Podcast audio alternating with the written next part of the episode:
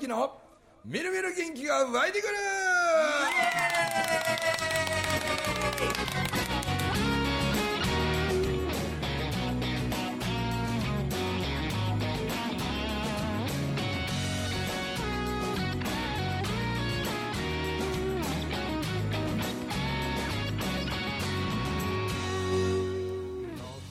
はいおはようございますおはようございます。おはようございます。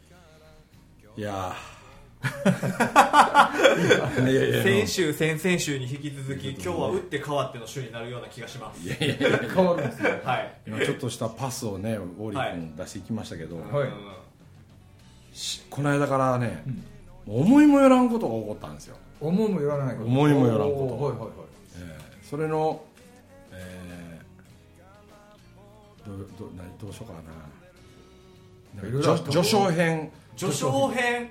序章編を今週のプロローグに。して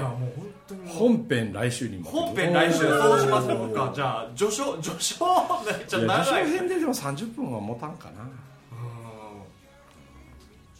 本編に続く続編っていうのもあるんで。本編に続く続編。僕、まあまあまあいいんですけど思いもよらん。第1弾は 第一弾。はい。あの僕の前歯の上の前歯6本全部この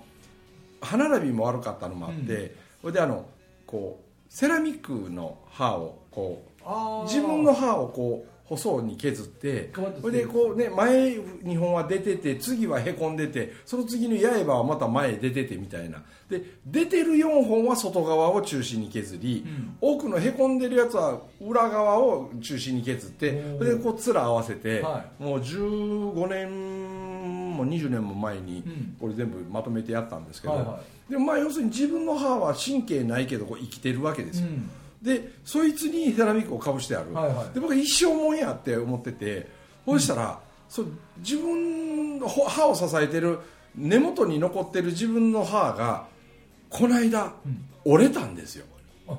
折れたの？折れたんです。あらら。そこのおおこれは大阪にいている時に、あの最初ねもずくを食べたもずく酢かなんかを。あそんな柔らかいの。そうそうそう。もずくは大丈夫やったんですよ、はいはもうあんなもん飲み物みたいなもんや 飲み物ですね。そうそうそう。そうそうはいでその次に、まあ、たまたまこうお惣菜を買ってきてて、はい。で僕野球見ながら酒飲んでこうあもうあやこうやでってテレビに向かって。はい。阪神戦ね。次はうんスライダーやぞみたいなことを 言いながら大体こうね集中してるんだよ。でその時に次に食べたのがあのそら豆の天ぷらだったんですよ。おはいはい。あそら豆もまあ時期のもんやな思いながら。で天つゆつけて、はい。でそら豆の天ぷらバーッ普通に食って、はい。でこうしてで飲み込みまた二口目食べとかってこうしてたら二口三口のあたりであれ？違和感があると思ったんですよ。この先頭バッターのこの前のこの一番目立つところのこれがないんですよ。あれ？歯取れてるからこれと思って。歯ないと思った瞬間に、あ今カミカミしてる口の中のこのそら豆の天ぷらの中におるんやと思ったすぐに、はでそれジャリって噛んでまうのも痛いし、あれやからこらがんと思ったからあの流しんとこ行ってねそう口汚い話で申し訳ないんですけどねバーッ出したんですよ、はい。出した後ねもう指2本つこってね俺の歯どこにおんねん俺の歯 俺の歯俺の歯言うてこう出したやつの中におると思ったらおらんのですよ、はいはいはい。あれ飲み込んでしもてるかもしれんと思ったんですよ。これはやばいと。早いことを吐き出さなあかんと思ってね。だってそのまんま僕の言いを通り腸を通ってしたら明日うんちの中から探さにいかんでしょ。でうんちの中から どうどうやって探すんやろって一瞬え絵面を思い浮かべたんですよ。多分明日のうんちは俺ザルの下にボールを引いてボールとザルの上へうんちしてで水で流しながらあの砂金を見つけるかのごとくうんこの中から歯見つけたやつまた入れるってどうなんやろみたいなとかそれは絶対避けたいなと思ったんでもう飲み込んだやつの中に絶対混ざってんねんや思ったからもうねもう涙流しながら指2本つこってゲーゲー吐いてで全て吐いたんですよ、はでその全て吐いたものの中からまた前歯を探したんやけど、ないんですよ。は俺の歯どこ行ったんやと思ってね。でどっかで落ちてんのかなとかいろいろ。はいそしたらね天つゆの中に沈んどったんですよ。ああよかったよかったあって。かじりました、それで外した天つゆにのくっついとったんでしょうね。あそれでそのまま天つゆへ戻した時に落ちたんでしょうね。あもう居場所ははっきりして天つゆの中やったから。でそれを出してみたら自分の歯ちょっと残ってるんですよ、はで明らかにパキンって折れたんですよ、はどうしようと思って。こうやってカチャってはめるとはまるんで両側のあれでこう離しても大丈夫なんですけどベロでちょっと押したらすぐ取れるんですよ。明日公園入ってるしどうしようかなと。ほいでねそっからねあのそれこそ次の日朝一にまあ、あの近くにある歯医者さんに「申し訳ないんですけどそのこうこうこうなんやと」おいでしたら「まあどうこんなんさけど」ってすごい、ね、歯医者が使う強力なボンドで、まあ、止めるということはできるけど、そんなに何日も持たへんって持。でまあこの6本全部やってくれたあの大分のそれこそねマリちゃんとこの姪っ子が歯医者になりたてでの時とかにやってくれたから。でちょうど僕ぼあのゴールデンウィーク明けに大分行くからえその前後で日空いてるしでその時と、まあ、2週間後ぐらいにまた福岡行くから、でその福岡終わらした後また大分のその歯医者のとこ行って、でいつも行くと僕大体ままりちゃんのベッドで寝かしてもらってでまりちゃん姉ちゃんと一緒に寝てみたいにしていつも泊まりがけで行くからほいでその歯医者やってる恵子の兄ちゃん昨日おとつい誕生日やったんですけど、あのケン君ってねケン君また寝不足にならしてしまう僕時間がないから、もう夜通しでもええから歯作ってくれたりしてくれるんでそれが助かるのもあるからそのゴールデンウィーク明けに僕はそのこれをしてくれたところへ行くん。で、そこまで持ってくれたらそれでいいんですって言ってそしたらその歯医者さんが、まあ、ボンドでペッてしてくれて、はい。まあ一応公演はねこう歯抜けでやるわけでもなく、ん。行けてね、うん。これがこのままゴールデンウィーク明けまで持ってくれたらいいのになと思った1週間後がこの間の青森のその五円紬4期の終了式だったんです。よそれで青森空港着いてそれで、えー何人か迎えに来てくれて、でその後お昼食べにあの純ちゃんはいはい。わかるあのはいはい。大大村ってはい。お蕎麦屋ね、はい。であそこで20人ぐらいみんなご飯食べて文明さん待ってるとか言うからあそうなんと思って行ったらもう文明さん天ぷら好きやからとか言いながらね 天ぷら出てきたんですよ。出た出た出た。天ぷらってこれやばいよ思って。一瞬イメージしてしもたん。よだってそら豆の天ぷらで取れたから。そうですわね。いやーまあエビ天とかはこっちゃ側使うてなんとかでこの歯を使わずこの歯を使わずってすごい気にしながら食べてたんですけど ポキって取れたんですか取れた!でこの後講義やるし、もうどうしようってなってそしたらもうみんなでね近所の歯医者さんでそのご無理聞いてくれるとこっつってで蕎麦屋の純ちゃんの娘がね、あのめっちゃ親切な歯医者さんあるから、はい。ちょっと連絡したらあの今すぐやったら来てもうていいよってお昼休み入ったばっかりやったんやけど、い、いよって言ってくれたって言うからいや助かったと思ってでその港屋歯科クリニックっていう名前のとこやったんですけど、はい。行ったらこれがまたねこの間1週間前にこんなことがあってボンドで止めてもうたんですと。うんだけどもうあと何日かのことなんでそのボンドなのかまたもうちょっとなんか一手間加えてもらえたらみたいなとかって話するんですけどその歯医者さんが多分津軽の人なんでしょうね、うん僕の話す関西弁がね伝わらないんですよね。伝わらないんですよ。あなた何言ってるかが分からんみたいなことを津軽弁で返してくるんですけどその津軽弁が今度僕が分からないんですよね。2人の噛み合わん会話聞いてて歯科衛生士の女の人ら5人ぐらいいてねみんななんか腹抱えて笑ってるん で私通訳しますとか言って2人ぐらいで通訳してくれてでその津軽弁を標準語に変えてくれる。で関西弁を津軽弁に変えてくれるみたいな。ものすごいこう面倒くさい話だったんですけど。でもそのおじいちゃん歯医者さんね多分すっごい起点の利く腕のいい人なんやと思うんです、はっきりはその喋ってる意味がわからんかったけど 僕の中に残ってるところにちょっと小さな穴をちょっと開けて、外れた方のこっちにもちっちゃな穴をちょっと開けて多分両方に刺さる金属の橋渡しをしてそれにボンドをつけてこうしてくれたみたいなはいはいはい。ただつくはボンドで止めただけじゃなしにこうちょっとした辛抱みたいなやつを勘でやってくれたみたいなんでその勘がほぼはまってるんで、はい。これもやっぱりあんまり日持ちしませんかねとか言ったら日持ちするよとか。言ってそこ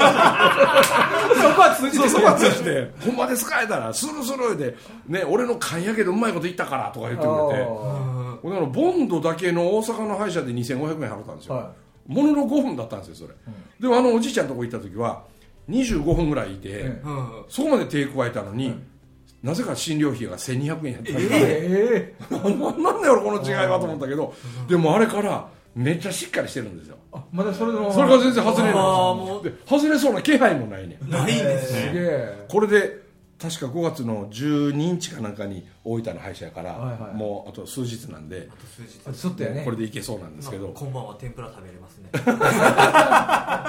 でそれが講義前にあったんですよ、はいはそれで歯医者さん行ってそれで歯が止まった状態で紬の最終講義ということで,、でこんなことあってねみたいな話してていや夢にも思わんことって人生起こるよねみたいな話しとったんですよ、はいほいで青森紬ドーン盛り上がって、で懇親会ドーン盛り上がって、ほいで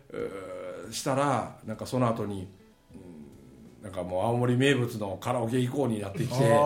もう出たもういつものと思ってでいつものあのちょっと広いスナック、あそこでもう散々飲んでなおかつその後ラーメンまで食いに行ってほいで僕ホテル帰ってきたら2時頃やったんですよ。はいはいでなんかあのあチェックインしてないけど、まあまあね。でいその当時その頃ちょうど青森あの桜が満開だったんで,、はいはいはい。でその花見客と、まあ、インバウンドのあれもあってホテルがどっこもなかなか取れんかったんですよ、うん。で僕泊まったことのないホテルをあのうちのマネージャーが取ってくれてて、であの一言ね12時までにチェックインしてもらわなあかんいうのをあの教えてくれてたらなんちゃなかったかもしれんけど、まあ、12時過ぎてもね大丈夫やろうと思ってて、で予約は取ってるしと思って。でその2時頃いい感じの酔っ払い加減で帰ってきたわけですよ。それで送ってくれたやつ「ありがとう」言うて「また明日頼むわ」って「何時に迎えに来てくれんの?」とか言って言いながら「でほなな」言うてサイン鳴らした後その1階の自動ドアが開かないんですよ。ああもうそんなに。ああもう時間ねお夜中やし、あそしたら横にこう横っつってもね真横じゃないんですよこれちょっと距離があるところにあ電話があるんですよね。普通インターホンな感じやけどなぜか電話だったんですよ。電話。でボタン押せみたいな感じやからボタンピー押したらプルルプルルとカチャって出たんで人が「あすいませんあの今晩ご夜会になる中村文明です」って「いやちょっとチェックイン遅なってもうたんですけどいなんか今来たんであの開けてください」ってうん。いう話したら「いやもう開かりません」って言うんですよ。あはい「やんなことないでしょ」と「じゃあ開けてよ」って。うん。俺予約は取ってあるんやから調べてもうたら分かるからって言うたんやけどいやうちのホテルはもう12時までにねチェックインしてもらわないともうフロントもシャッター降りますしもう一切ホテル業務はししておりませんのでほ人もいませんし、うん。ドアも開かないし、うん。入ってもらえないって言うんですよねちょ待ってよ ってなってですね。でこの穏やかな僕がですよ、もう十数年ぶりに、はい。もうねなぜなんやろってなってきてでね、うん。だってさってあんた考えてっておこれ電話取ってるっちゅうことはさあんたおんねんの中にって言うたらいえうちはこのホテルの防犯とかなんかのこう管理会社みたいなもんであって私どもは今東京で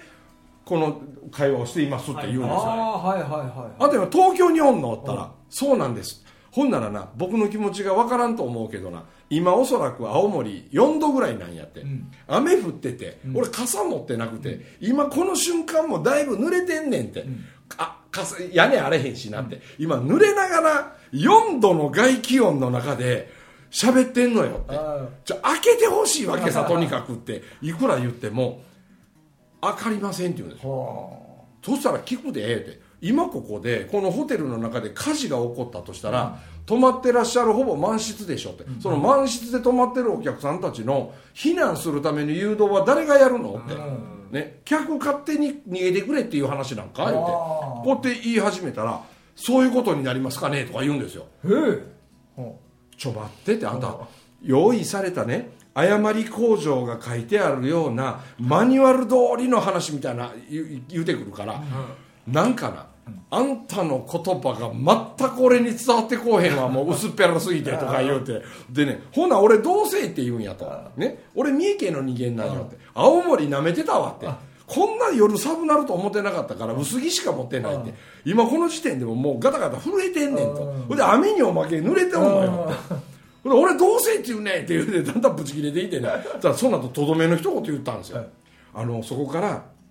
15分ほど歩いていただくと駅がありますと、はい。それ駅の前にカラオケボックスがあるから、はい。カラオケボックスで仮眠されたらどうですかって言ってきたんですよ。はお前ええ加減せえやこらってなってきてもうねベロ巻き始めた。んですよお前ええ加減せえこらってなりだしてもうね柄の悪いヤクザのおっさんみたいになり始めて。あわかるわかるわ。他にもありますよその横に快活クラブっていうね漫画喫茶あるからあそこも仮眠できると思いますって。はちょ待てと。はね。確かに12時までに入らないけんというルールを破ったのは僕なんやとはいだけど僕はね自分が予約を取ったわけじゃないんで、ね、お客人によってはさなんか例えばそういうマネージャーが取ってどうたらとか会社の方で予約を取ってとかでこの連絡の不行き届きみたいなものからなってしまったと。でも俺開かないっていうことは絶対ありえやんと思うでってうん。散々言うんやけど開きませんって言うんですよ。はこれもう入ってもらえませんし泊まってもらえませんって、俺もうブチギレてきてもうもうガンガン頭血登ってきてね。でしてきてる時にちょうどねなんでかたまたま宿泊客の一人のまあまあおばちゃんな感じの人がねホテルの中から出てきたんですよ。要するに中からは開きますわね。でその人がまた戻る時はなんかカードかなんかタッチすればまた開くんだと思うんですよ。でもそのおばちゃん出てきたからこの自動ドアがもう二度と閉まってはいけないわけですよ。もう入れないから、はいはい。ほいで僕ねもうね右足ねめっちゃ伸ばしてこのドア絶対閉めささんと思って足めっちゃ伸ばしてですよ。ほいでね電話はこのぐるぐるのやつもビヨンビヨンに伸びた状態でこの体勢でこの足の裏のこのななんていうんですかこのなんたら金みたいなやつうん、このなあのえっ、となんななんてなんていうんですかこれ。なんていうんだこの筋肉なんたら金。なんかわからへんうん。裏側。裏側。パンパン張っててね。ほいで左左足全体重乗ってるんでこっち側もうプルプルしてきてほいで電話もう線伸びるだけ伸ばしながらこの格好で大体30分ぐらいしゃべる。で途中から「お前フルネームで名前言え」とかね。とか「上司に変われ」とかね。絶対そんなことあらありえへんわ言うて言い切ったけど結局開けてくれんくて「もうええわもう」言うて。今自動ドア俺強引に車手で止めといてあの足で止めといてあるから、ね、宿泊客の方にご迷惑かけるかもしれんけどフロントの前の床とかで寝ててね人びっくりさせてしまうかもしれんけどこのまま凍え死ぬこと思ったらね俺にはもうそれしかないからもうお前どうでもええわアホ言うて。電話もう切ってねアホまで言わんでええけどけどもうイライラしながらこれで入れたんですよ。はいはいはいはい。で2階フロント、はでそこまでエレベーター上がって、でフロントで見たらなんかソファーとかあるかなと思ってたんですよ、はい。でまあ言うてもあのチェーン店系のいっぱいあるホテルで安さが売りみたいなところなんでなんかねあのもうフロントの真ん前はもうだって30人ぐらいがご飯食べれそうな簡単な朝食食べるみたいなあんなテーブルとなんか安っぽい椅子並んでるだけでソファーが全くないんですよ。でわあこのパターンかと思ったんやけどでもねやっぱり朝早うにチェックアウトして出ていく人もおるかもしれんからその椅子の上なんかで寝てたら「何やこの人」ってなるから、うんまあ、一応ちょっとは気ぃ使ってと思ってどっか身隠しながらちょっと壁にもたれてでも寝るかななんて思ってたら、トイレがあって、うん。1個は普通のトイレなんであれですけどもう1個がちょっと障害者用のトイレだったんですよ、で一応ガラガラって開けてみたらまあまあにスペースが広いからああもうしゃあないトイレで寝ようと思って。で一回寝転がったんですよ、はい。でも下タイルなんですよね。あめっちゃ冷たくてですね。もう腹痛にもうしんしんしんしん冷えが伝わってくるんですよ。ほんで外にいてもう雨で濡れてるでしょでこの服すらも寒いのにでもうねもう何か方法ねえかと思ってあの自分の持ち歩いてるカバン開けたら昨日着てた T シャツとか一昨日着てた T シャツがあったから、はい。濡れてるやつ脱ごうと、うん。これで昨日のやつと一昨日のやつを再び着てですね ほんで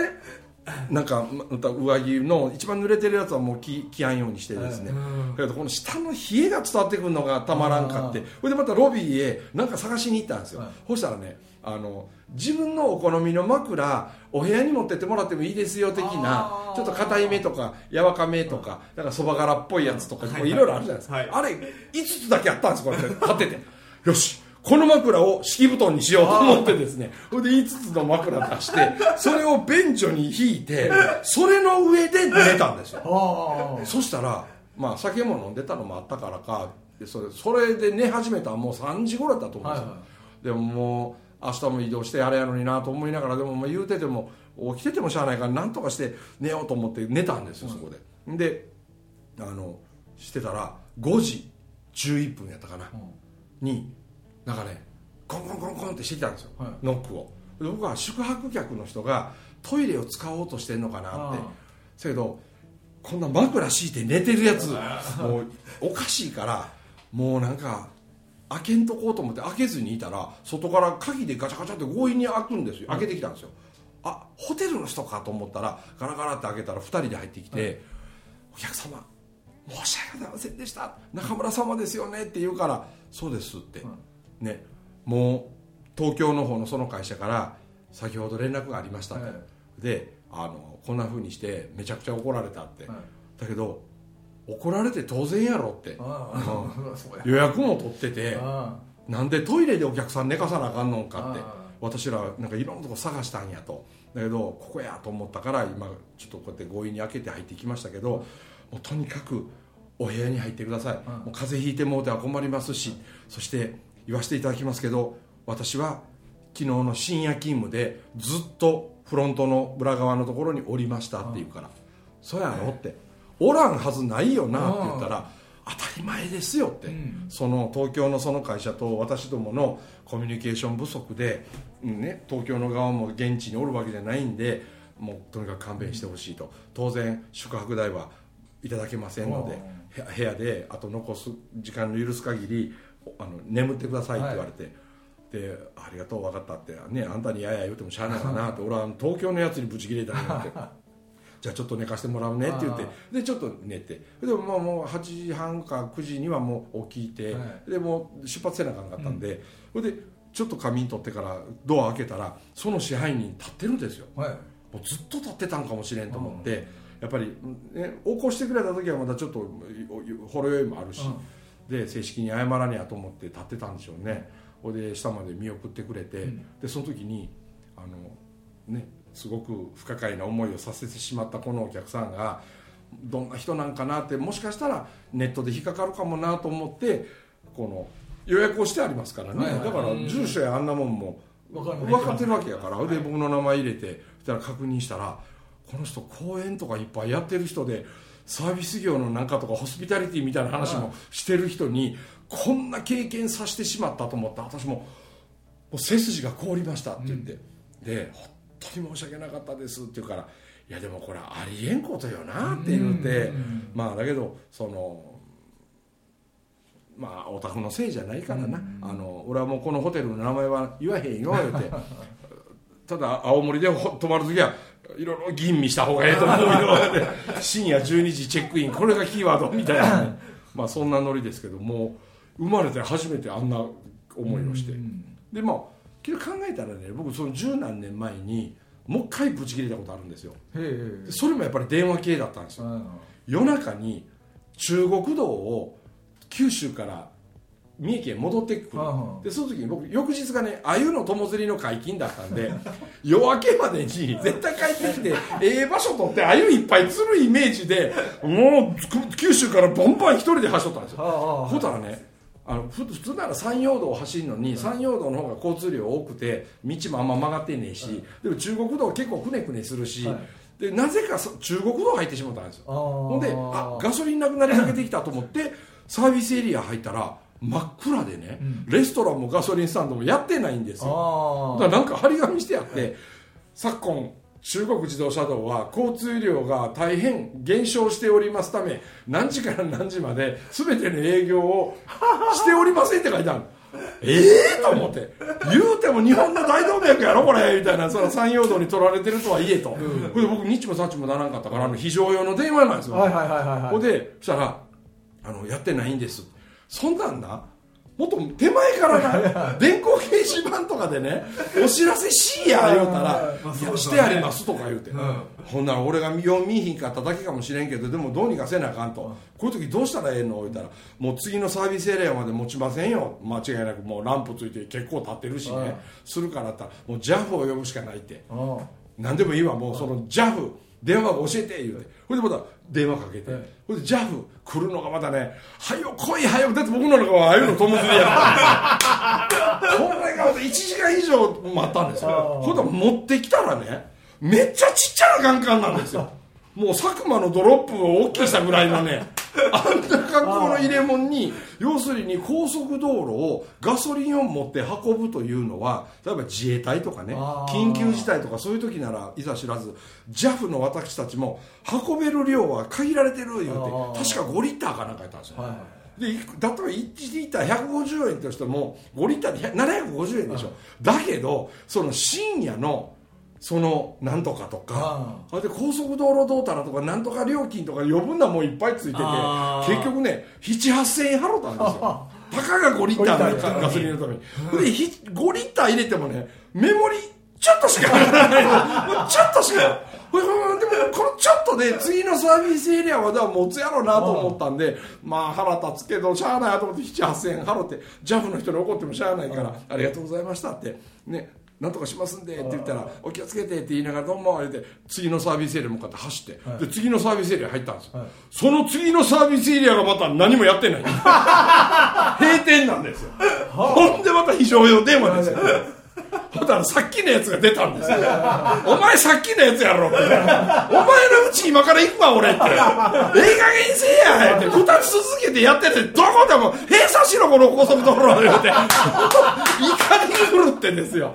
ほんでねお前また5リッターのガソリンのためにジャフ呼ぶんかええ言うて。ほんでまた何千8000円か言うて。お前ええ加減してくれ。るか言うてもうもう怒鳴り散らして深夜の高速道路のサービスエリアで吠えてんの僕一人で。俺は明日友釣りの解禁なんやと。でもねたらそいつが言うんですよ、ね、どれだけ残ってるかあれですけどすぐその後に出口がありますから出口までなんとかそのガソリンが持つようであれば降りていただいたら24時間やってるあのガソリンスタンドがあると思うんですねって言ったからあると思うんですねの話をするなみたいな話ですよね。ここにあるから行ってくださいって話をしてくれ。もう声も裏返るなみたいな話ですよほいで降りたらねあったんですよ。でガソリン入れられてでまた高速乗ろう思ったらねそのあの昔 ETC なんかなかったから、おっちゃんが「あんたさっき降りた人やろ?」って言うから「そうです」って。熊本から乗って伊勢まで行くのに途中で降りたら高速代めっちゃ無駄になりましたねって言われたら「また行きな!」ほんで結局夜明けにあの地元にたどり着けなくて友釣りできんかったね 僕あんまり腹立ったからまたあいつとこ電話したんですよ。もうほんまに偉い目を倒れって。もうねハイウェイカードでええから気持ち見してくれ言うて電話かけて。そしたらなんかはぐらかすようなこと言うて。でも3日後にね段ボールのでっかいの届いたんですよ。はい。中見たらね日本中の高速道路のサービスエリアの閉まってる夜になったら閉まるところ全部赤丸したやつが何十冊も送ってきたんですよハイウェイカード1枚もなしですよ。もうお前本当にもう今度会うたら俺はもう多分許せりゃみたいな。この2つの出来事が僕が過去15年で本気で無事切れたというそういうお話でまるで学びのなかった回になりましたけど幸ちょっと声枯れながらお伝えさせていただきました。中村文明と森とエルビスと。ビリーでございました。どうもありがとうございましたありがとうございました